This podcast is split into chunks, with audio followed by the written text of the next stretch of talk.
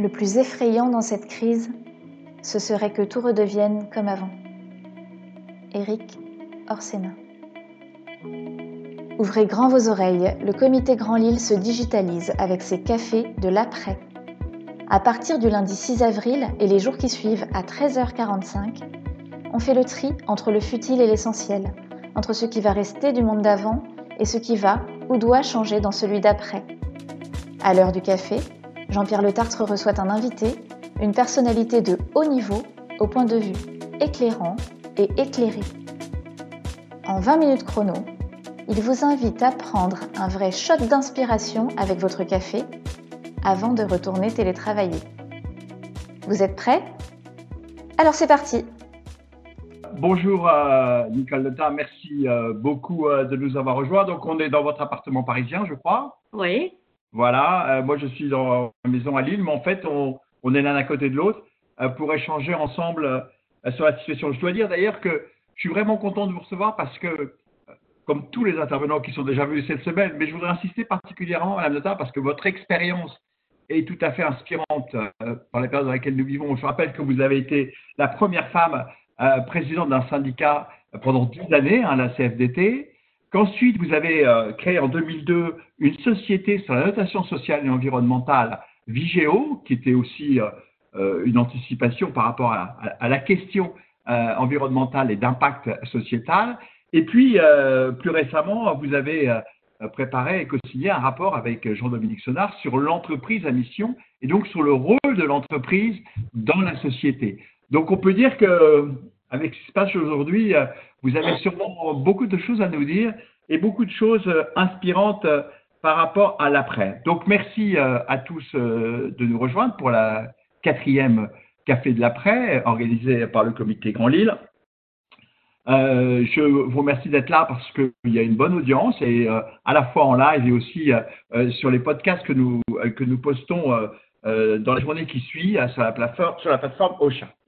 Bien, ma première question, et peut-être aussi, excusez-moi, je voudrais rajouter parce que je, pense que c'est important de le dire, on, parle de, l'après, mais on est bien conscient des difficultés du présent et euh, notamment, euh, je voudrais à la fois marquer notre soutien collectif et nos remerciements à ceux qui sont euh, en première ligne dans les tranchées contre ce fléau. Nicole Nota, j'avais envie de vous poser une première question un peu intime, qui est simplement qu'est-ce que vous ferez le jour du déconfinement? En ne sachant pas encore de quelle manière on déconfinera, mais j'essaierai de tenir ma promesse c'est-à-dire que euh, ce soir-là ou ce lendemain soir, j'ai promis aujourd'hui déjà à peu près une douzaine d'amis qu'on se retrouverait pour faire un bon repas, bien arrosé. Moi, je vais vous dire, j'ai pas répondu à cette question, mais à la question simple, j'ai envie de prendre une bière au café, en fait, tout simplement. mais effectivement, un bon dîner aussi, euh, c'est important. Euh, on, va, on, va démarrer, Nicole, par la question des inégalités au fond, Eric euh, Arsena disait euh, euh, quand on fait la comparaison entre un trader et un infirmier, on voit bien qu'avant la crise, la valorisation par la société du trader n'est pas celle de l'infirmier et qu'aujourd'hui, quand on voit l'utilité de l'un par rapport à l'autre, on se pose des questions sur la façon dont nous reconnaissons ces professions. On voit aussi, on le disait tout à l'heure, que la vie du déconfinement est très inégale entre ceux qui sont mal logés, ceux qui sont en crise économique, ceux qui ont des questions de, trésorerie, d'emploi. Comment vous voyez cette évolution d'inégalité que vous avez bien connue, sur laquelle vous avez beaucoup parlé, euh, par rapport, à, euh, par rapport au déconfinement? Alors, c'est vrai, vous avez raison, la crise, elle met en évidence euh, tous ces gens qu'on ne voit pas d'habitude et dont on s'aperçoit qu'ils ont une utilité sociale qui servent des biens essentiels ça montre aussi des actions de solidarité, de générosité dont cette société est capable, qui font vraiment, euh, qui sont bons à regarder et qui mettent du boum au cœur. Euh, la question que je me pose pour l'avenir, parce que ça, met effectivement en évidence ces questions d'inégalité, de, reconnaissance euh, très différenciées selon les métiers qu'on exerce et selon là où on est dans le, le positionnement social, Ma question, c'est au-delà de la reconnaissance symbolique, au-delà de tout ce qui se fait quand on applaudit, quand on participe à cette générosité, est-ce qu'on sera capable d'en tirer quelque chose pour demain? C'est-à-dire que ce ne soit pas seulement une belle histoire pour ce moment particulier, mais que demain, on sache effectivement euh, le traduire dans des réponses beaucoup plus concrètes et qui modifient les positions de ces gens-là. Quand on, quand on parle de ces sujets-là, et si je reviens sur la question du dialogue social que vous avez bien connu, est-ce que vous pensez aujourd'hui que la question, euh, vous en avez parlé d'ailleurs dans votre rapport euh, sur les entreprises à mission, du partage de la valeur entre le gestionnaire, le salarié, l'État aussi, hein, puisque l'État euh, prend une bonne partie de la valeur générée par l'économie, est-ce que vous pensez que c'est un sujet qui va être prégnant à la sortie de la crise? Est-ce que c'est un sujet sur lequel on devra faire des changements significatifs? Quel est votre point de vue sur cette question? En tout cas, c'est un sujet majeur je veux dire qu'on aura beaucoup euh, d'injonctions paradoxales, beaucoup de sujets dont on pourrait penser au départ qu'ils sont contradictoires les uns par rapport aux autres. La question sociale par rapport à l'économie, la question écologique par rapport aux deux autres.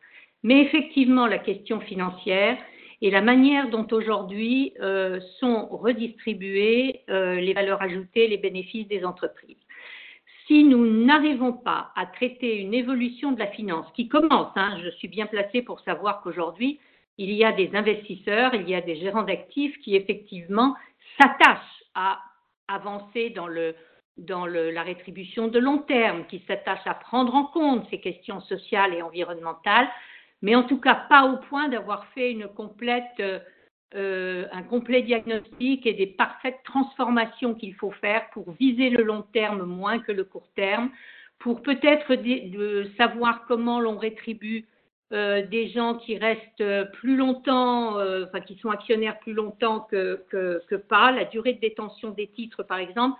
Tout ça sont des sujets d'une grande complexité, il faut le reconnaître, mais je pense qu'il n'est plus possible de ne pas les traiter avec sérieux, sans, sans polémique inutile et sans, sans faire de raccourcis idéologiques.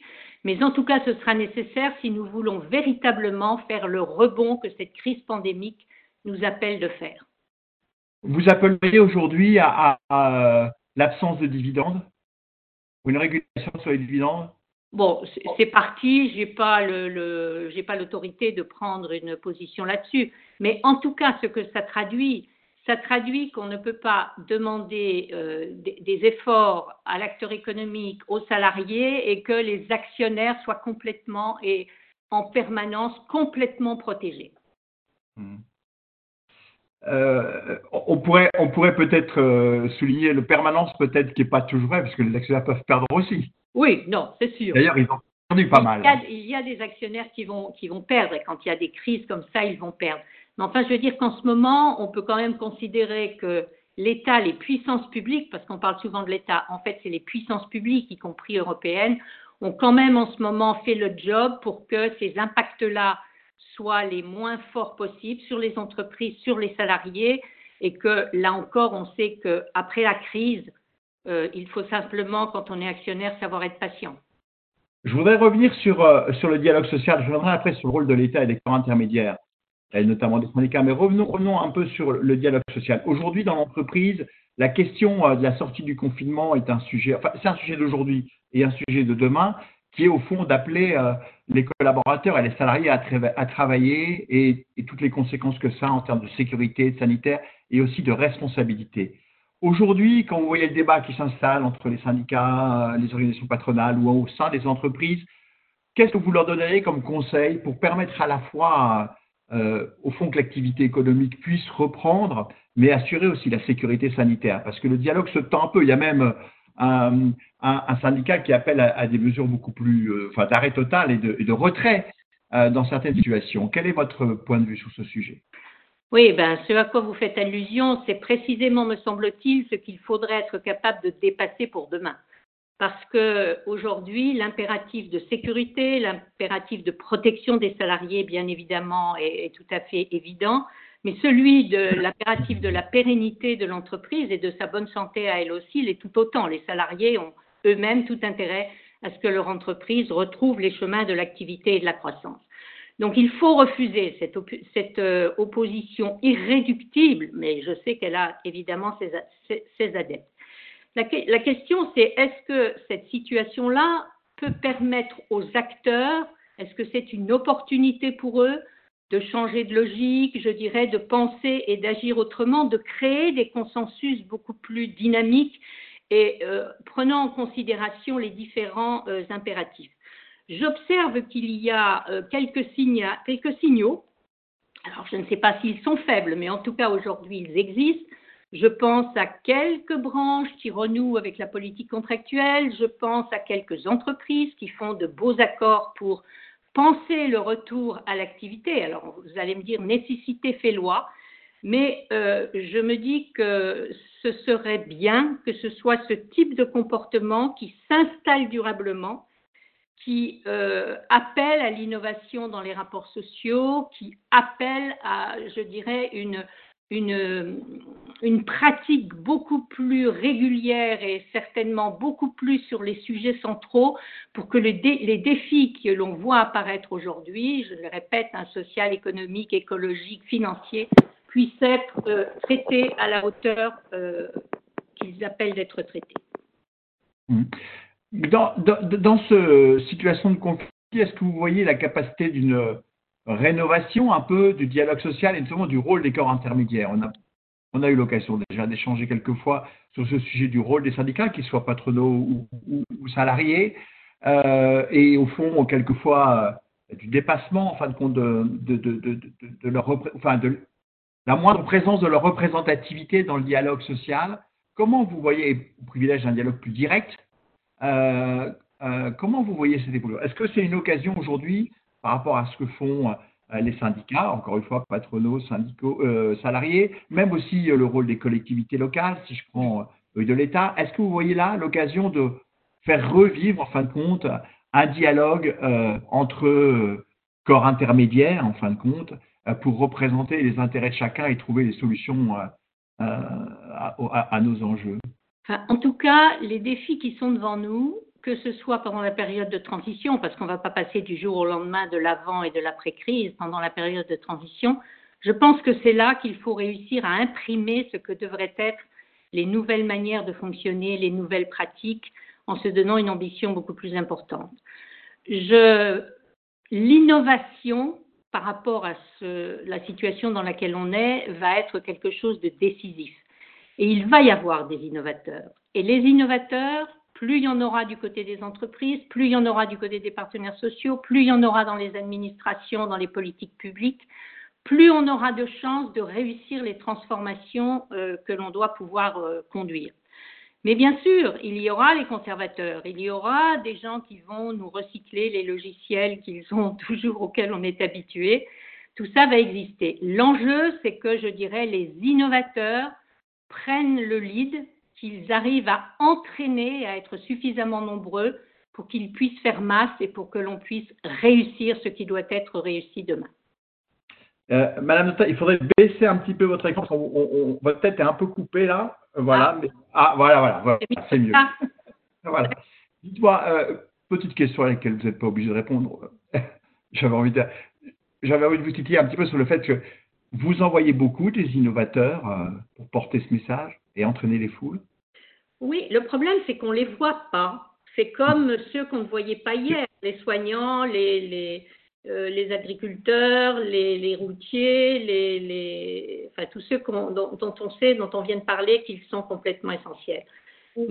Et oui, ils existent. Je crois qu'il existe beaucoup plus de choses que l'on, ne voit dans certaines entreprises. La difficulté aujourd'hui, c'est que c'est à tous les niveaux qu'il faut faire preuve d'innovation. Dans les entreprises, et je dois dire que l'innovation dans les entreprises, je la crois peut-être plus facile à réaliser parce que flexible, parce que nécessité fait loi, parce que près du terrain, que de le réaliser au niveau des acteurs politiques et même au niveau des acteurs sociaux en général, à des niveaux où il faut pourtant qu'ils se ressaisissent. Je veux parler du, niveau des branches professionnelles.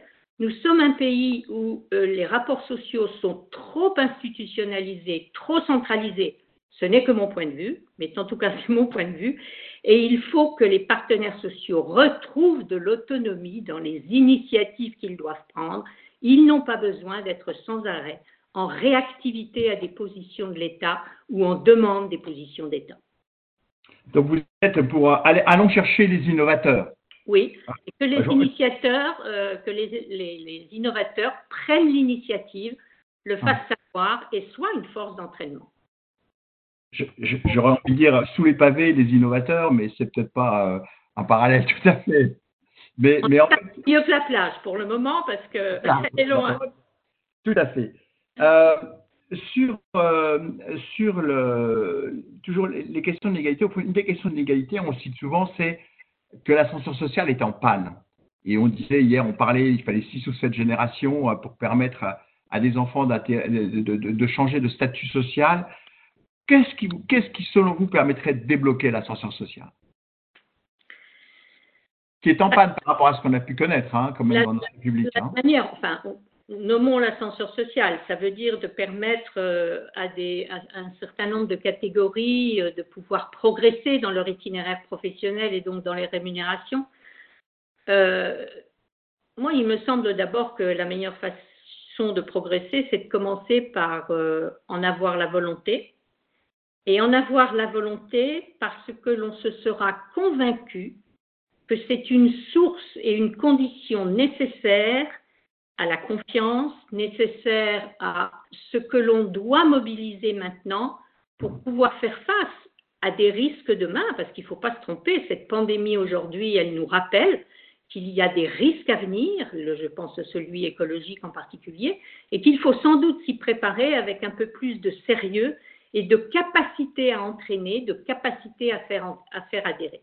Donc là, c'est vraiment ce, sujet qui fait que ce n'est pas de la générosité, ce n'est pas, euh, je dirais, ce que l'on fait quand on a fini tout le reste qui est plus important. C'est une condition pour permettre la confiance, pour permettre la réussite des transformations. Encore un point sur ces, questions d'inégalité et de protection sociale. Euh, bon, Aujourd'hui, quand vous voyez le système français, euh, vous êtes, vous êtes aussi euh, dans un groupe de travail sur l'avenir de l'Europe, hein, euh, et donc vous connaissez bien les questions européennes. Quand vous comparez la France et son système de protection sociale, d'amortisseurs sociaux, de dialogue social, par rapport à des pays proches, hein, comme l'Allemagne, l'Italie, l'Espagne, quelle est votre, votre vision des choses? Est-ce que vous pensez qu'aujourd'hui notre système est toujours est un système bon, moyennement bon? Est-ce qu'il y a beaucoup de progrès à faire?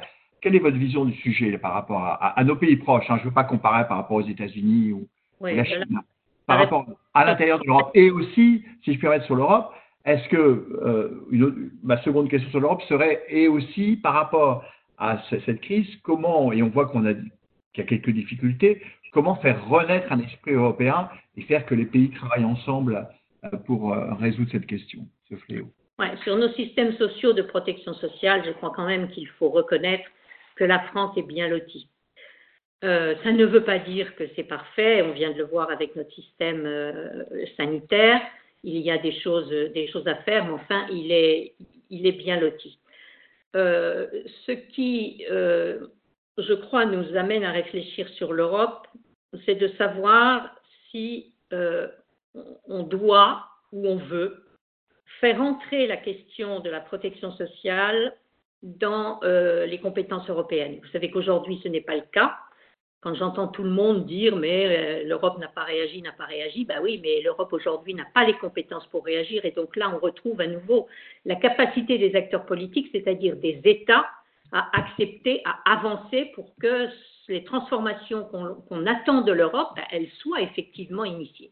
Et là encore, autant il faut que la présidente de la Commission, il faut que toutes les euh, toutes les institutions jouent leur rôle, mais les chefs d'État ont bien évidemment un rôle tout à fait important pour pouvoir initier peut-être de nouvelles pratiques, de nouveaux moyens, de nouvelles, je dirais pas de nouvelles protections, mais d'assurer que les, quant à la nature des protections, mais d'assurer que ces protections soient effectivement atteignent tous ceux qu'elles doivent atteindre, et donc de faire, bah oui, une petite euh, révolution euh, sur là encore la capacité à changer de logiciel.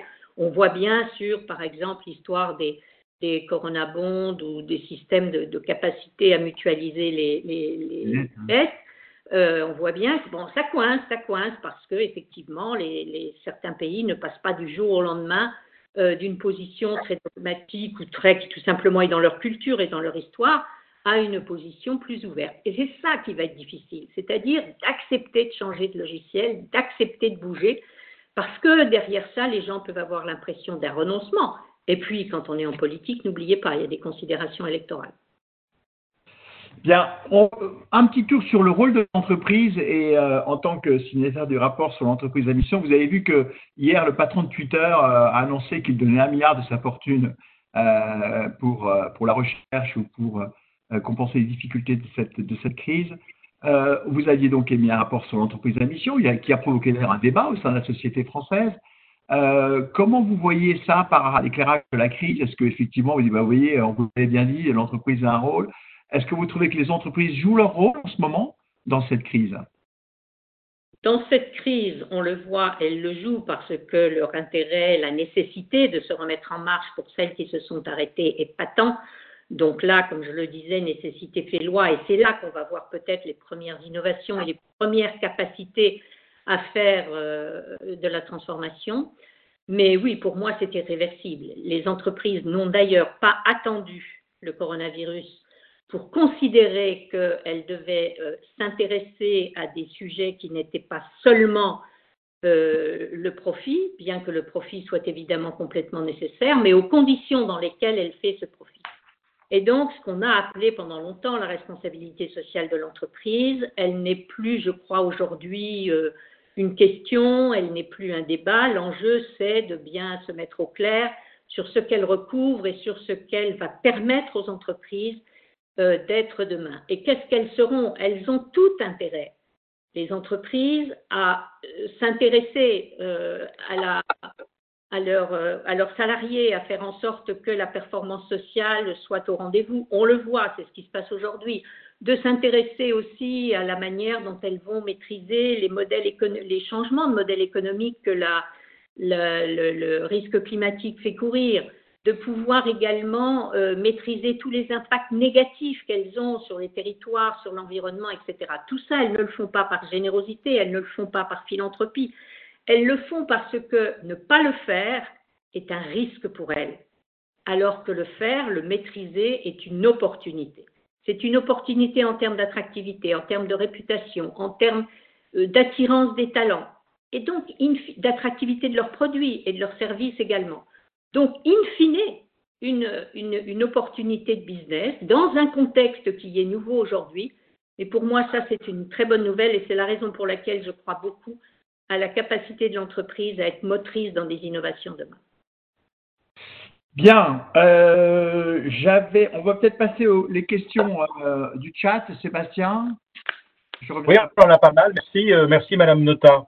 Alors il y a des questions très concrètes quelqu'un qui dit, euh, c'est Philippe, qui dit finalement les syndicats, euh, comment peuvent-ils être innovants alors qu'en général ils sont un peu prisonniers de leur passé? Et dans sa question, c'est est-ce que la crise euh, va nous couper des postures du passé comment les syndicats peuvent-ils être innovants? D'abord, j'ai la faiblesse de penser que quelques-uns peuvent l'être quand même. ou l'ont été, ou l'ont été. Je ne cite personne, je ne cite personne. Et d'autre part, je pense, moi, je crois beaucoup, si vous voulez, aux situations, à l'intelligence des situations.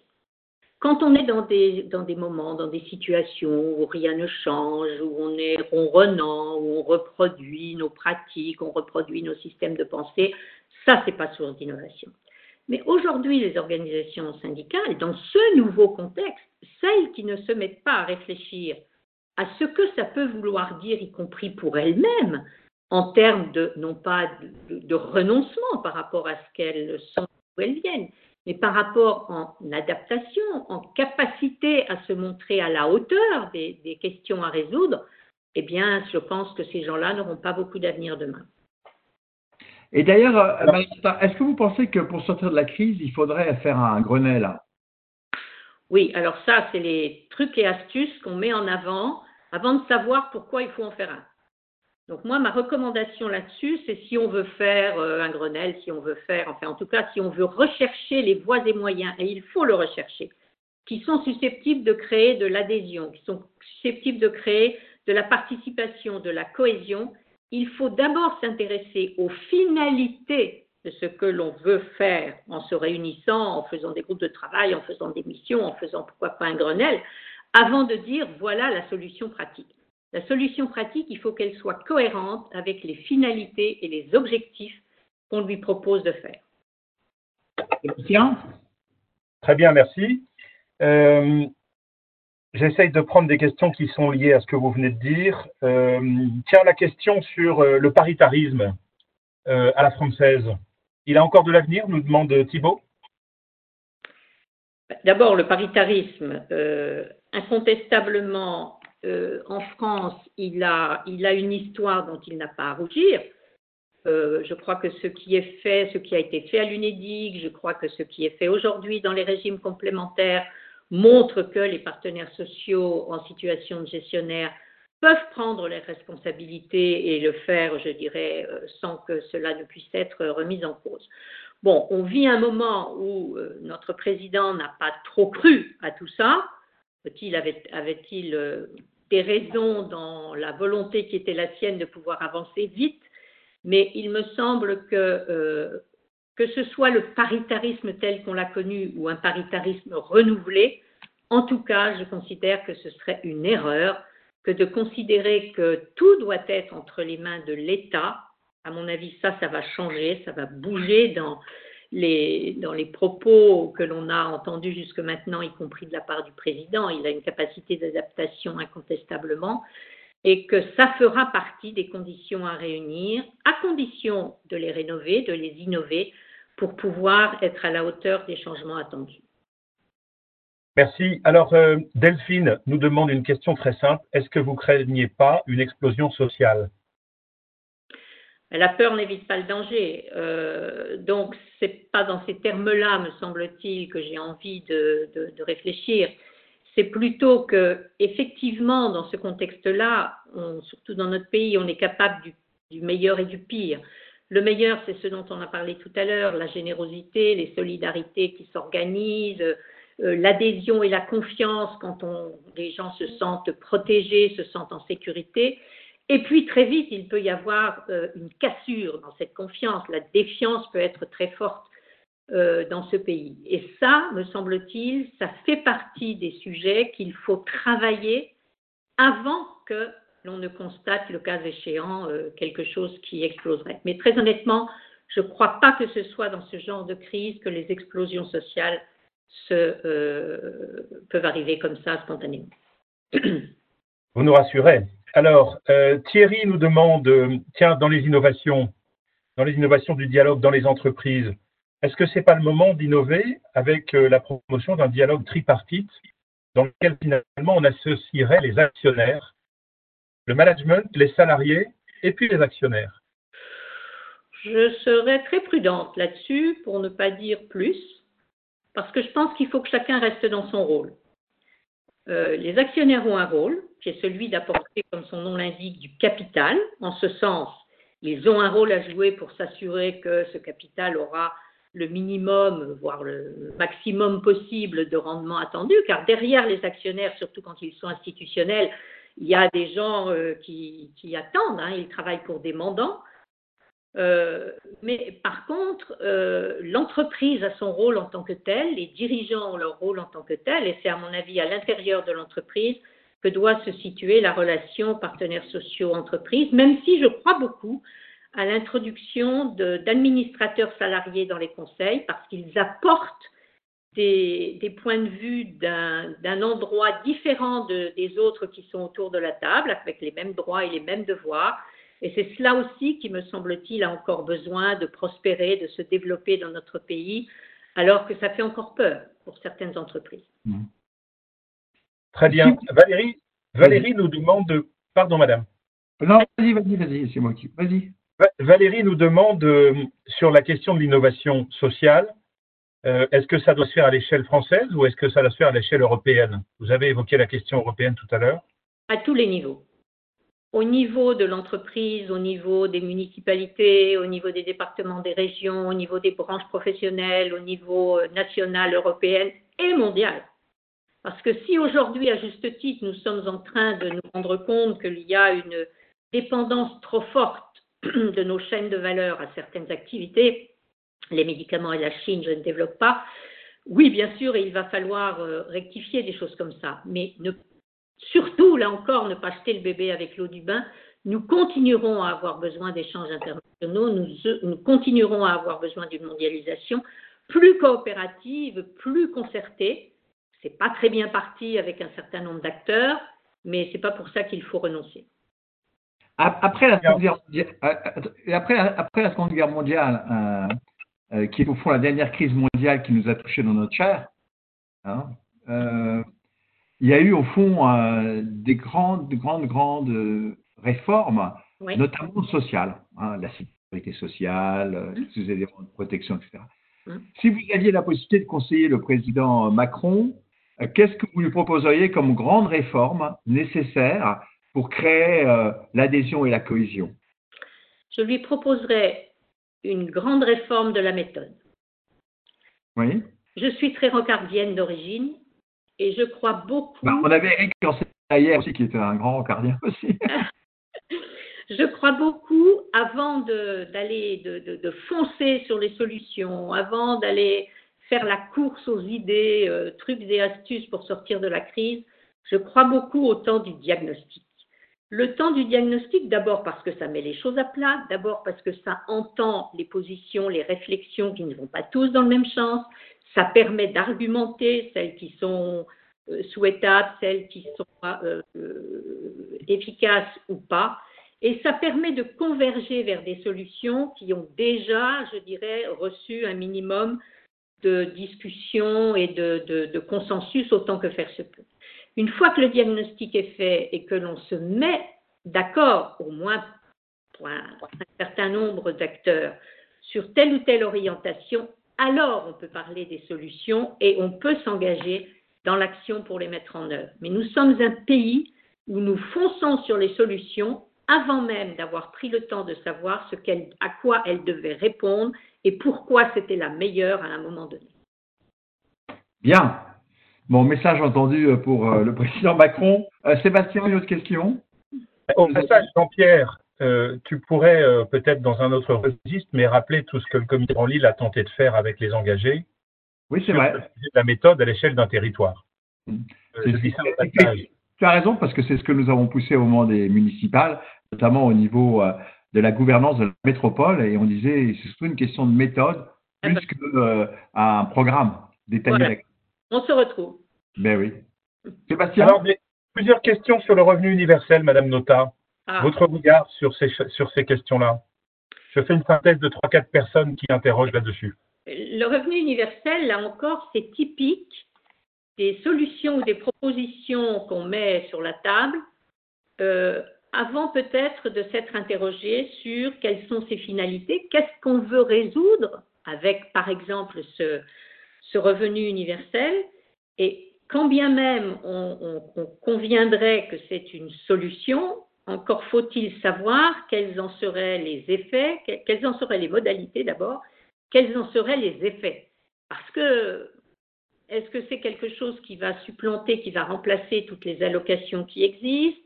Est-ce que c'est euh, un moyen, je dirais, de, se dire que l'emploi va finalement irréductiblement se réduire et que dans ce cas, il faut se préparer au, au sans-emploi Oui, il y a des questions très, très, très lourdes derrière ce concept qui n'ont pas été suffisamment éclairées, en tout cas au niveau de sa vulgarisation et des opinions publiques. Et il me semblerait très nécessaire de faire à nouveau d'abord ça, avant de foncer sur une solution sans en avoir mesuré tous les impacts, tous les effets et leur faisabilité. Mais c'est un débat à ouvrir. Oui, bien sûr, parce qu'à l'heure qu'il est, je pense qu'il ne faut euh, pas décider de mettre des, des sujets sous la table. J'avais envie de est-ce que vous ouvriez le débat aussi du niveau de la fiscalité? Vous savez qu'il y a un débat, enfin le gouvernement a dit qu'il n'y aura pas d'augmentation de l'impôt. Pas tout Euh, pas tout de suite, oui. Euh, bon, je ne vais pas vous demander votre position sur l'ISF, euh, Madame non, c'est pas une bonne question peut-être. Mais, euh, Non, mais moi, je ne fais pas partie de ces gens qui considèrent que euh, il n'y avait pas de bonne raison de s'orienter vers la suppression de l'ISF. bien. Euh, j'ai- J'aime bien le, la double négation dans votre réponse. bien, Ah, Sébastien. Nicole, Madame Nota, vous retrouvez un vieux compagnon, Jean-Marie Toulis. Ah qui, vous pose la question. Alors, je, je, vais, je vais vous laisser le saluer, mais je vous pose sa question et je vais la lire telle qu'il l'a posée. Nicole, toi qui es très branché, professionnel, ne penses-tu pas que les inégalités territoriales exigent de nouvelles formes de gouvernance? Mon cher Jean-Marie, bonjour. je te retrouve sur le thème de l'aménagement du territoire. Euh, oui, mais c'est vrai pour les territoires, c'est vrai pour tout. Donc oui, je pense que euh, nous sommes un pays, comme je l'ai dit, très colbertiste. Nous sommes dans un pays où tout le monde râle après l'État, mais tout le monde attend tout de l'État, et que euh, ne sait pas suffisamment euh, donner à différents niveaux intermédiaires entre l'État et l'individu des responsabilités et des manières de fonctionner qui soient à la hauteur des champs d'action qui peuvent être les leurs, et, ils sont évidemment nombreux. Donc oui, dès lors qu'on parle de donner des responsabilités, se pose bien sûr la question de la gouvernance, mais là, je ne suis pas une spécialiste sur ce qu'elle doit euh, être. Mais vous croyez à la résurgence, à la prise, enfin, la prise de plus en plus importante euh, de, des territoires dans, dans l'organisation des pouvoirs publics? Oui, en tout cas, des, collectivités. Oui, c'est ça, des collectivités à tous les niveaux euh, qui doivent euh, être, enfin d'abord retrouver et pouvoir réaliser à plein régime les réponses qu'elles peuvent apporter, parce que c'est quand même elles qui sont au plus près du terrain, c'est d'elles que dépendent beaucoup et souvent l'efficacité, y compris de, politiques parfois publiques ou de politiques qu'elles peuvent conduire elles-mêmes, donc oui, l'initiative aux collectivités, dans une conception euh, qui pourrait être rajeunie et de, peut-être renouvelée. On parlait à un moment donné des contrats État-région, pourquoi pas commencer pour, comme ça, pour que les, ceux qui craignent qu'il n'y ait plus d'unité euh, nationale soient rassurés. C'est une réforme de la gouvernance qui pourrait aussi euh, toucher, et des étages hein, géographiques, qui pourrait aussi toucher les organisations syndicales. Oui, bien sûr. Bien sûr. Ils, ont des besoins aussi quelquefois de, de, renforcer leur gouvernance et, de revisiter la décentralisation. Oui, mais vous voyez là, moi, je, vais parler d'une organisation que je connais mieux. Euh, le fait qu'il y ait eu la concentration régionale. Je ne sais pas ce que vous en pensez les uns et les autres. Personnellement, je ne suis pas sûre que ce soit la meilleure des solutions, là encore, qu'on ait, pu conduire. Mais ça a conduit à quoi? Ça a conduit à ce que des, organisations syndicales se disent, bah, du même coup, il faut que moi aussi, je m'organise à ce niveau. C'est-à-dire, on franchit un, hmm. étage de plus dans la, concentration vers le haut. Et je me demande si du coup, ce n'est pas un peu au détriment du bas. Hmm. Bien, une autre question, Sébastien? Bien sûr, euh, on parle d'égalité des chances? François nous demande euh, comment on peut faire pour progresser sur cette question d'égalité des chances? Bah, d'abord, peut-être là encore, hein, se poser cette question non pas par appartement, mais se poser cette question d'une manière euh, globale. On va y retrouver le levier éducation, bien sûr, en priorité. On va y retrouver euh, le levier qui, je crois, est souvent délaissé quand on, les élèves y rentrent à l'école et c'est bien d'eux dont il s'agit. Mais j'anime je, et je fais partie d'une association qui euh, s'appelle Coup de pouce clé et qui aide des élèves qui sont repérés par des, par des enseignants au, moment de la lecture comme étant sans doute un peu en situation difficile, d'apporter une aide et d'apporter une aide en intégrant les parents. Parce que les inégalités sociales l'égalité des chances, c'est aussi l'égalité de ce qui se passe à la maison, c'est aussi l'égalité de ce qui peut réduire euh, les, manques de, de, de culture, les manques de, de, capacité, euh, et pas parce qu'ils ne le veulent pas, des parents à être à la hauteur de ce qui est attendu d'eux. Donc il y a plusieurs leviers de ce type. On pourrait parler du logement dans, l'égalité des chances.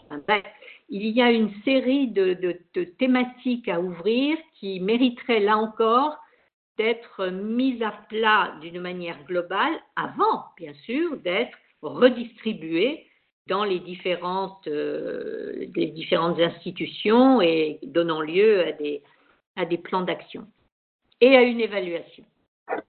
Une question avant mes deux dernières questions. Sébastien, est-ce que tu as encore une question à poser? Oui, absolument. Bernard, euh, qui évoque la, problématique de la fermeture des frontières, euh, j'ai envie de prolonger cette question sur finalement la question du repli sur soi, parce qu'on on est nombreux à se dire que c'est certainement ce qui nous guette le plus. Oui, c'est ce que tous les populistes de la Terre veulent, euh, veulent faire, et parfois ils y réussissent. Euh, par contre, là encore, c'est peut-être un petit, petit, espoir que je veux formuler, c'est-à-dire que les, les, relations de voisinage, l'entraide les, que l'on a vue à travers cette situation exceptionnelle, je pense qu'elle montre aussi beaucoup euh, l'envie de chaque individu de faire société et de faire collectif. Donc, bien sûr, le naturel peut revenir au galop, bien sûr, on peut retomber complètement dans nos modes de, pratique et de comportement d'hier, mais si on sait à nouveau donner à voir tout ce qui s'est passé là et savoir le prolonger, je crois qu'il y a un moyen d'éviter justement cette tentation euh, du repli euh, individualiste sur chacun d'entre nous. Nicole Dota, euh, deux dernières questions. Une première question, au niveau de l'entreprise, dont beaucoup sont aujourd'hui en grande difficulté d'activité financière, même si effectivement, comme vous l'avez souligné, l'État, les banques jouent un, un réel rôle aujourd'hui, sûrement en tout cas beaucoup plus présent euh, qu'on a pu connaître euh, dans la crise de 2008, qui était une crise différente d'ailleurs. Euh, qu'est-ce que qu'est-ce que vous lui donnez comme conseil au chef d'entreprise pour préparer la sortie de crise? Et qu'est-ce que vous donnez comme conseil à ces délégués syndicaux dans l'entreprise? Bah, Peut-être déjà de faire le recensement de tous ceux qui sont en train de prendre de belles initiatives. Et euh, ah, là encore, il faudrait, je crois, mais c'est aussi une adresse euh, pour le coup au patronat, c'est-à-dire que chaque entreprise a la tentation de penser pour elle-même, de penser sur elle-même, et c'est bien normal, c'est là qu'il faut que l'efficacité économique fasse sa preuve. Mais la capacité autour de certaines institutions, je ne sais pas si c'est l'Institut de l'entreprise ou si c'est au niveau des, organisations MEDEF, AFEP, etc., peu importe mais qu'en tout cas, on sache créer dans ces lieux des moments de discussion, des moments d'échange, des moments où les bonnes pratiques des uns puissent inspirer les autres et où puisse naître comme ça progressivement une sorte d'effet d'entraînement et puis peut-être que finalement, les chefs d'entreprise vont prendre goût à ça, à l'innovation, peut-être même à la transgression par rapport à ce qu'étaient les, repères euh, dont il auxquels, à l'égard desquels il ne fallait pas déroger, et puis que, ben voilà, on va voir apparaître une nouvelle, euh, je dirais pas génération, mais une nouvelle euh, culture, une de nouvelles pratiques euh, au sein des entreprises et au-delà. Une dernière question, Nicole Nota, un message d'espoir pour nous tous, pour la société. En fait, qu'est-ce qui vous fait penser qu'on va s'en tirer Est-ce que le matin vous fait dire, oui, on va y arriver oui, on va y arriver parce que ce pays est. Peut-être pas. Peut-être que vous. Enfin, je vous connais je pense que vous êtes une, tempérament optimiste. Mais... On, déjà, on a déjà vécu euh, des choses euh, très très lourdes et on su, on su s'en, relever. Donc oui, ce pays, il a ce pays, il a des ressorts. Il faut juste qu'ils se disent qu'il faut rendre possible ce qui est nécessaire. On sait dire ce qui est nécessaire.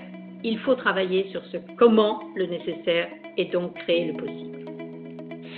Merci beaucoup, euh, Nicole Notin, d'avoir partagé euh, vos messages, vos réflexions euh, pendant ce café de l'après. Je retiens, vous avez souvent cité l'innovation comme un élément, comme un levier de la transformation, innovation à tous les niveaux, dans l'entreprise, dans les collectivités, dans l'État, pour le patronat, pour les salariés, et qu'il faut aller chercher l'innovation en fait. Surtout qu'au fond, il y a beaucoup de choses qui se passent, mais il faut mieux la connaître. Vous avez appelé un renouveau du dialogue social. Vous avez appelé, je ne peux que y être favorable à la réforme de la méthode avant de lancer les réformes, en fait, euh, et, et, et l'importance du diagnostic, et puis en fait compte euh, au fond, cette situation va peut-être permettre encore plus d'envie de jouer collectif, plus envie de collectif.